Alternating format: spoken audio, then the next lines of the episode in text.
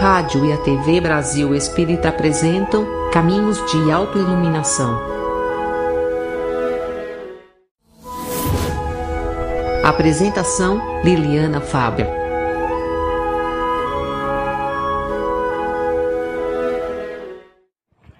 Batatas, ovos e grãos de café.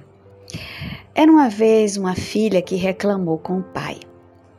Ela disse que sua vida era infeliz e que não sabia como lidar com isso. Estava cansada de brigar e brigar todo o tempo.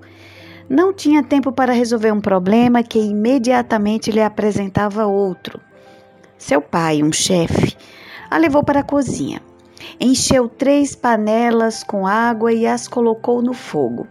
Assim que começaram a ferver, ele colocou as batatas em uma panela, os ovos em outra e moeu os grãos de café no restante. Então ela se sentou e deixou as panelas ferverem no fogo sem dizer nada. A filha esperou ansiosamente, imaginando o que ele estava fazendo. Depois de 20 minutos, o chefe desligou o fogão. Ela tirou as batatas da panela e as colocou em uma tigela, tirou os ovos cozidos e os colocou em um prato. Pegou o café e despejou em uma xícara. Virando para a garota, ele disse: Filha, o que você vê? Batatas, ovos e café, ela respondeu apressadamente.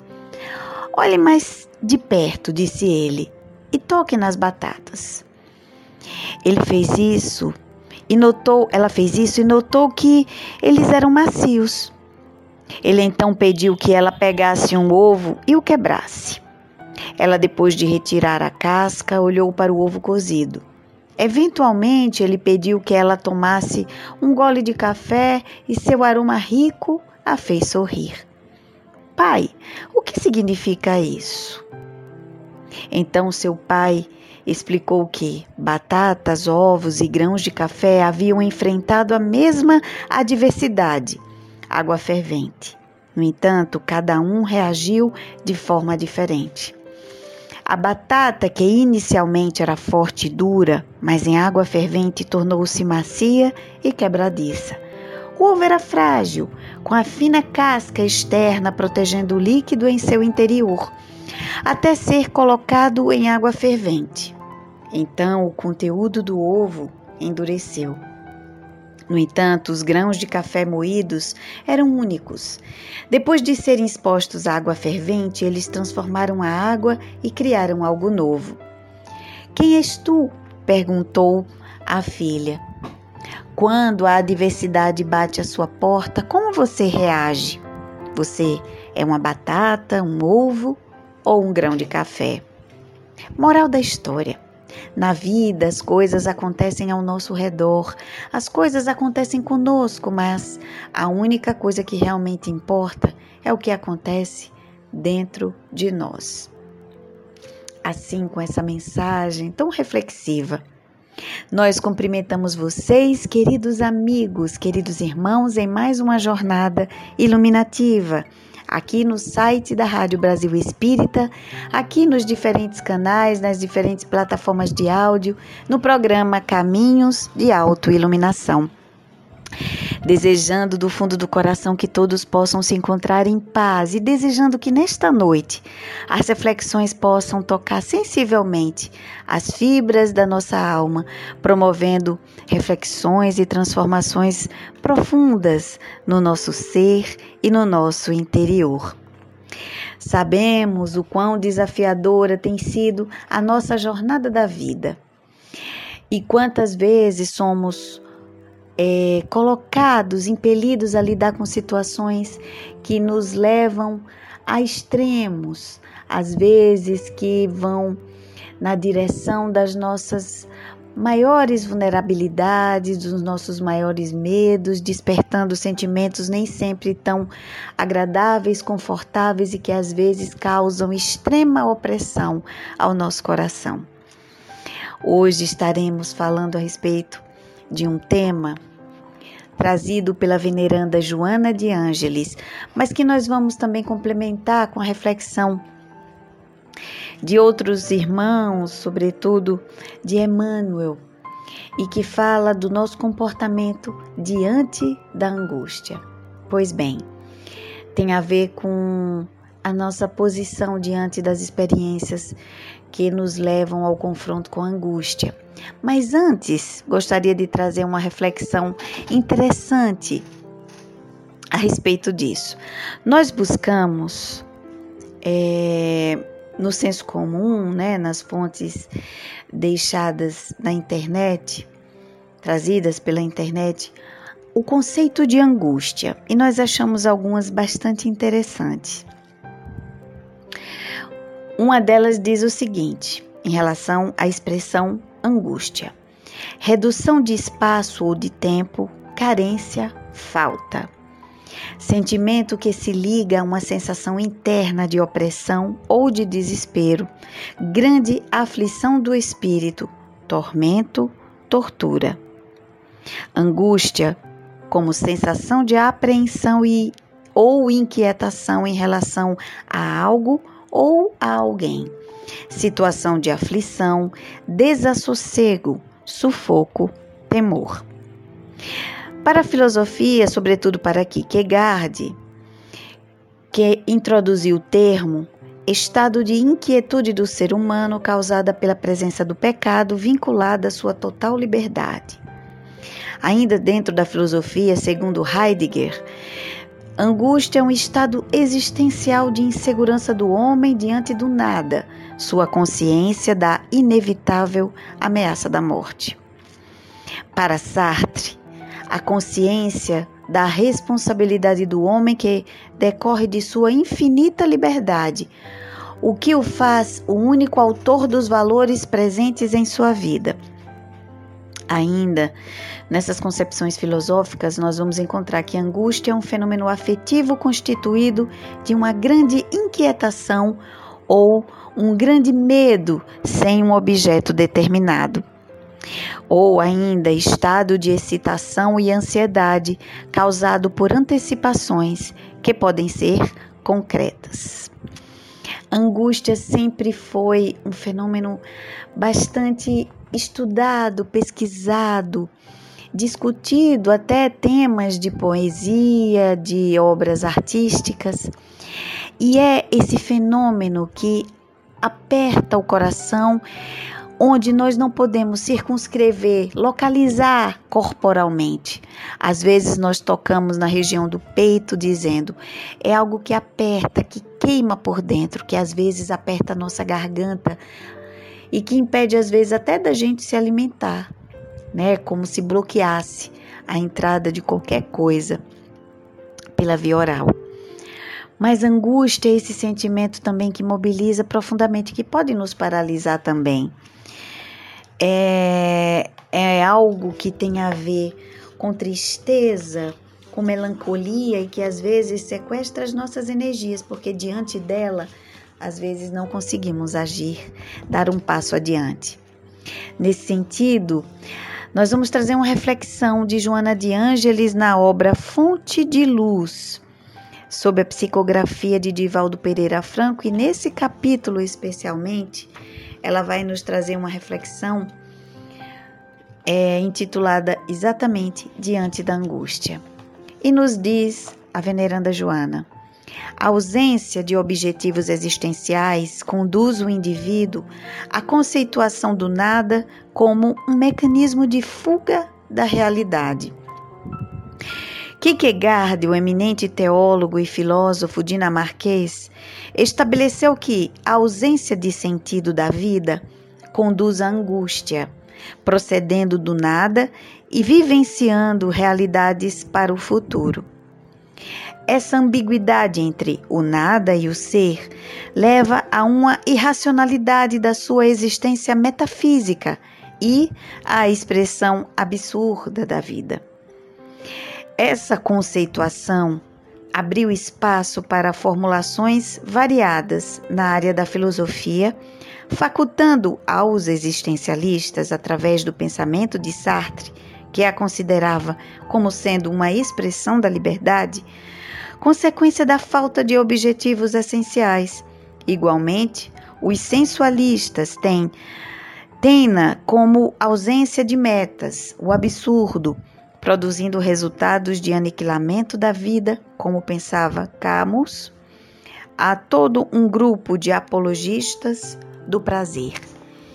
Aqui, naturalmente, Joana de Ângeles vem apontar que uma das expressões é, encontradas na angústia tem a ver com essa ausência de objetivos existenciais, ausência de um sentido para a vida.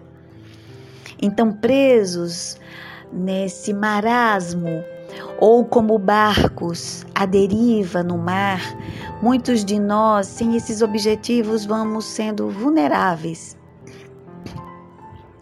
As expressões pungentes da vida que nos convidam que nos convida aos desafios. E aí segue Joana, que sob o ponto de vista psicológico, a angústia resulta de vários fatores ancestrais que podem possuir uma carga genética que imprimiu no comportamento a patologia perturbadora. Aqui ela fala que alguns componentes que manifestam a angústia podem sim estar relacionados a esses fatores ancestrais, que podem advir das nossas experiências perinatais, as experiências pregressas na infância, por exemplo, mas também de períodos mais remotos, como às vezes situações e experiências traumáticas de existências passadas, que marcam profundamente o psiquismo e que, na hora das manifestações e das expressões corporais, imprimem de forma contundente uh, a vulnerabilidade ou a predisposição a essa manifestação patológica perturbadora. Ainda seguindo nesse aspecto, Joana de Ângeles vai dizer que outros impositivos psicossociais, como perinatais, como nós falamos, influenciam a conduta angustiante, levando à depressão profunda que pode resultar em suicídio. A fixação do pensamento, de pensamentos negativos em que o homem se compraz termina por gerar conflitos graves quando se nega a autoestima e o direito à felicidade. Vivencia a autocomiseração, tombando na revolta surda e silenciosa, que cultiva nos dédalos da personalidade conflitiva, ou seja, que cultiva no rodeio confuso, nos, cam nos caminhos, nos labirintos confusos da personalidade conflitiva. Então, às vezes, vamos pensar assim: os maus hábitos eles acabam se fixando na nossa mente, né? Então, os pensamentos negativos, quando alimentados de forma contínua, acabam por gerar esses conflitos graves, porque vão minando em nós a nossa própria autoestima, a nossa autoconfiança. Então, se eu sou daquele tipo de pessoa que ao acordar já encara a vida como uma guerra e não como uma bênção. Se sou aquele tipo de pessoa que só espera o pior das pessoas, porque uma vez sofrido algumas desilusões, fixo naquela conduta, naquele trauma e acredito que todas as pessoas estão em prontidão para me causarem algum dano, algum mal. Então, essa prontidão negativa acaba por gerar uma, uma predisposição que nos leva a essa vulnerabilidade e que vão é, corroendo a toda e qualquer forma de esperança, fazendo com que nos tornemos. Uh, desesperançosos e, por conseguinte, nos faz tombar, como diz Joana, nessa revolta surda e que vai alimentando às vezes as fibras dessa personalidade conflitiva.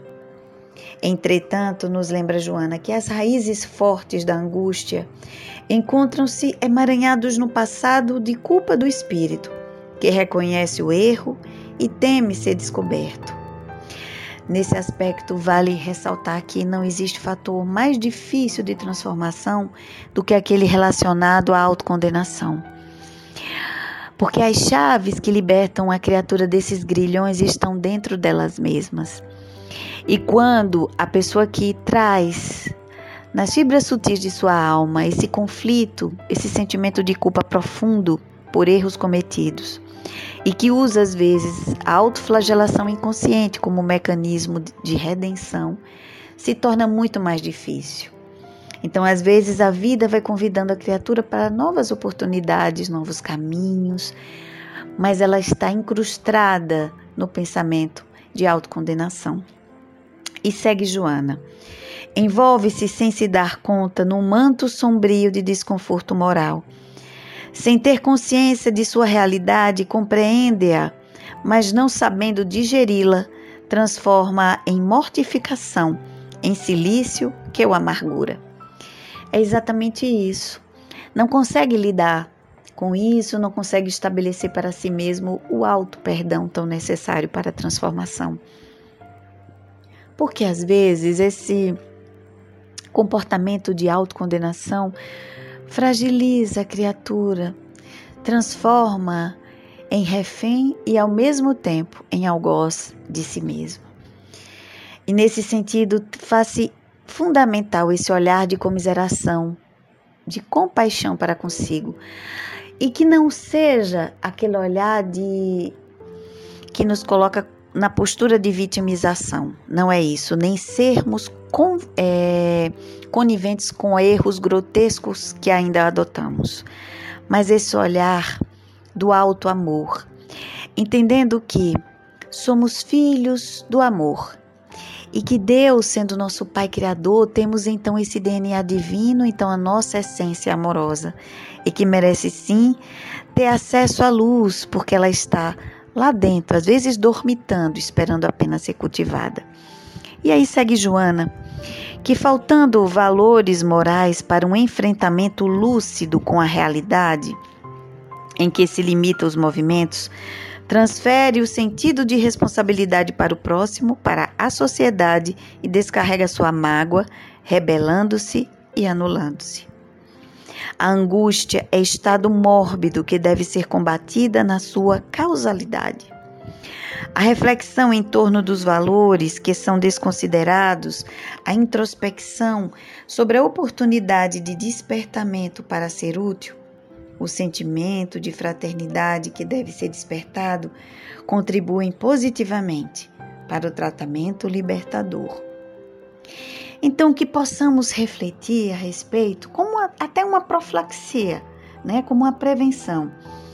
Que essa reflexão em torno dos valores sejam alimentados diariamente, para que possamos despertar para aquilo que é útil, é belo, é nobre, trabalharmos nessa perspectiva do bem, porque, como havia nos dito Jesus, o amor cobre uma multidão de pecados. Mas o que isso significa? A ciência hoje já está é, em consonância com essas afirmativas do Mestre, porque a ciência hoje já está mostrando que os sentimentos de compaixão, de gratidão, a vontade de servir, a própria o próprio altruísmo são mecanismos que fortalecem o sistema imunológico, que criam novas conexões neurocerebrais, facilitam neuroplasticidade e que, e que vão dando ao indivíduo um caráter de profundidade nas suas respostas diante dos desafios da vida.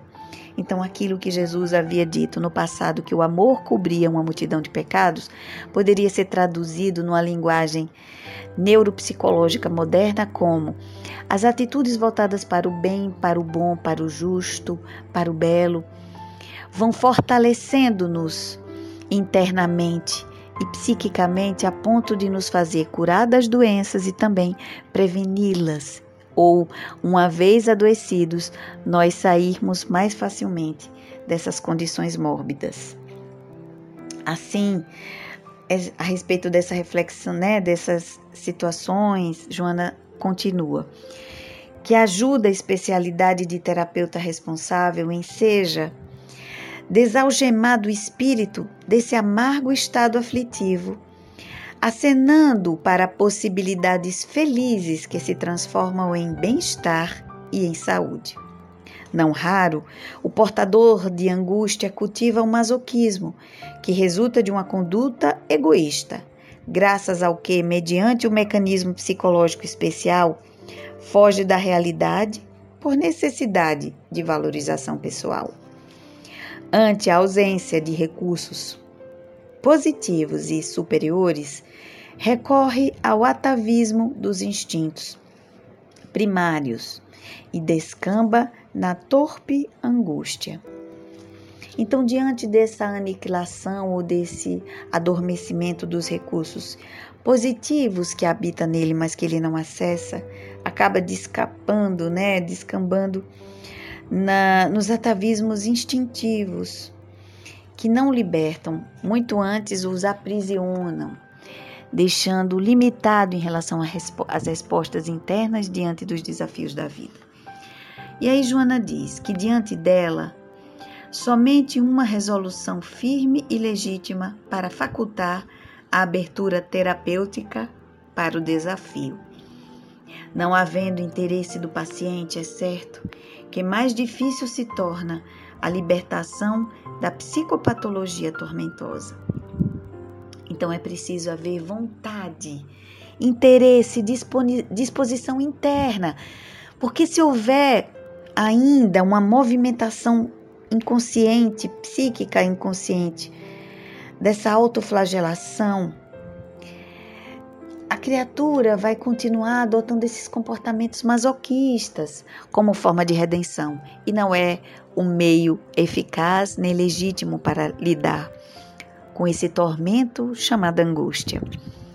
E ela nos recomenda: considera a bênção da oportunidade que desfrutas e espanca as sombras da tristeza que periodicamente te assaltam. Evitas acumular amarguras defluentes da queixa, da sensação de infelicidade e trabalha-te a fim de que o teu amanhã se apresente menos tenebroso. Hoje colhes, enquanto fruís o ensejo de sementar, ou seja, de semear Aqui é uma oportunidade valiosa que Joana nos aponta. Porque nós haveremos ainda, enquanto criaturas em processo de aformoseamento do ser, sermos visitados, eventualmente, como nos fala um provérbio chinês, pelos pássaros da tristeza, mas que não deixemos que esses pássaros criem ninhos em nossa mente. Porque uma vez alimentada essa tristeza, haveremos de colher as consequências disso. Há quem, por exemplo, busque matar a sede com água salgada. Como é isso?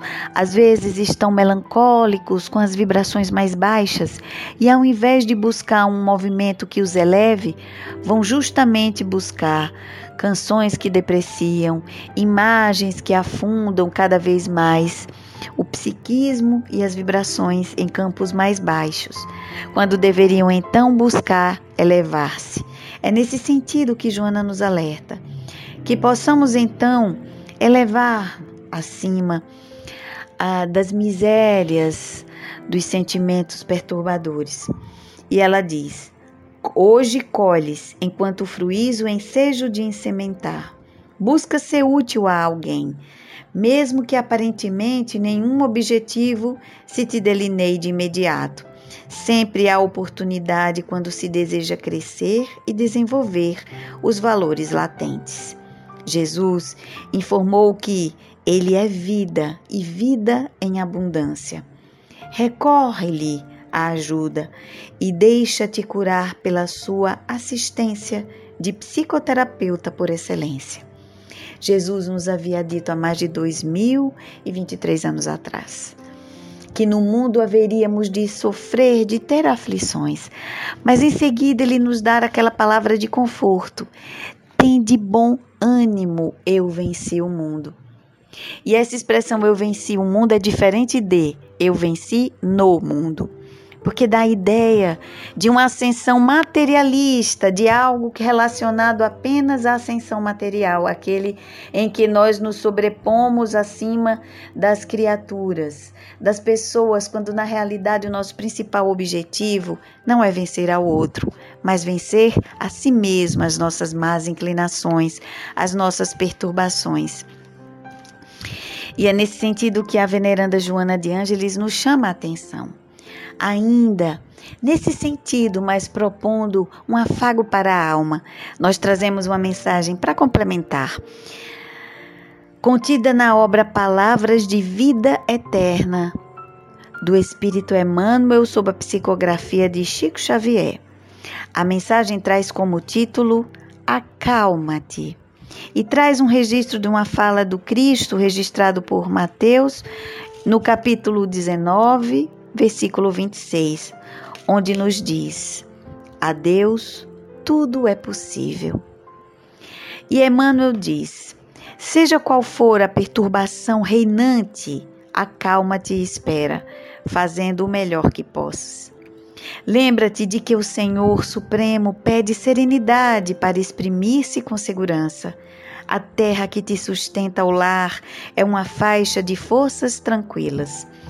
O fruto que te nutre representa um ano inteiro de trabalho silencioso da árvore generosa.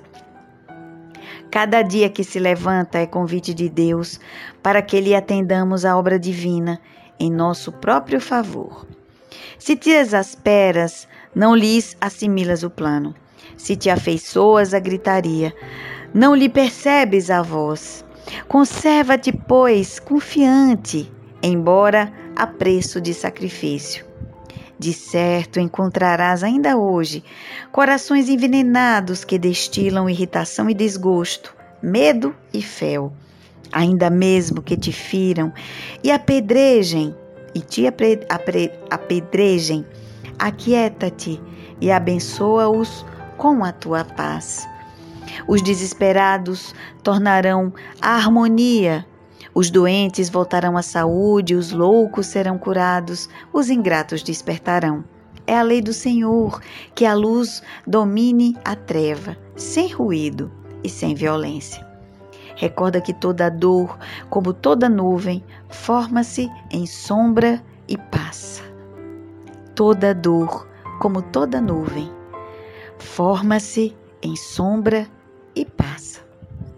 Se outros gritam ou oprimem, espancam e amaldiçoam, acalma-te e espera. Não ouvides a palavra do Mestre quando nos afirmou que Deus, que a Deus, tudo é possível. E garantindo o teu próprio descanso, refugia-te em Deus. Que possamos então, diante da angústia, refugiarmos-nos em Deus reconhecendo e lembrando que todos nós somos filho de Deus. E qual é o pai que seu filho pedindo pão lhe dá uma pedra? Qual o clamor de um filho que não seja escutado por seu pai? Porque se até os pais da terra têm comiseração, têm compaixão de seus filhos, ainda que ingratos, ainda que falhos, como não seria misericordioso e bom o nosso Pai Criador? Que não nos esqueçamos disso, lembrando também que, como nuvens, todas as aflições, todas as angústias se assombram, mas passam. Que tenhamos essa certeza, sempre com o coração voltado para o amor do Pai e do nosso querido Mestre Jesus, que não nos desampara. Que na fala da veneranda Joana de Ângeles, mesmo nunca convidado, jamais sai da nossa companhia.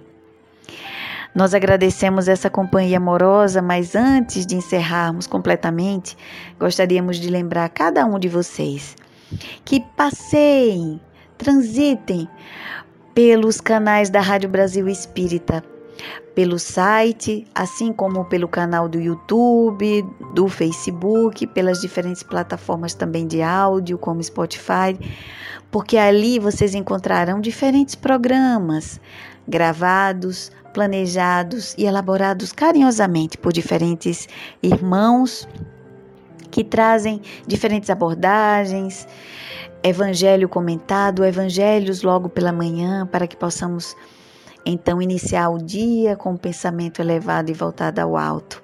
Vão lá, compartilhem com outras pessoas esta oportunidade de a caminho do trabalho, voltando do trabalho ou indo para casa, poderem estar em sintonia com as boas mensagens e as vibrações amorosas do alto trazidas pelos irmãos da espiritualidade e repassadas por nós, colaboradores, amigos, que de alguma forma tentam, de forma singela, repassar e retransmitir essas mensagens vindas do alto. Gratidão mais uma vez pela companhia amorosa, generosa, a companhia semanal aqui no site da Rádio Brasil Espírita no programa Caminhos de Auto Iluminação. Desejo do fundo do coração que todos tenham uma semana iluminada e de muita paz. E que, se for da vontade do alto, que possamos estar juntos semana que vem em mais um programa Caminhos de Auto Iluminação. Paz e luz. Beijo no coração de todos e até semana que vem, se Deus quiser. Tchau, tchau.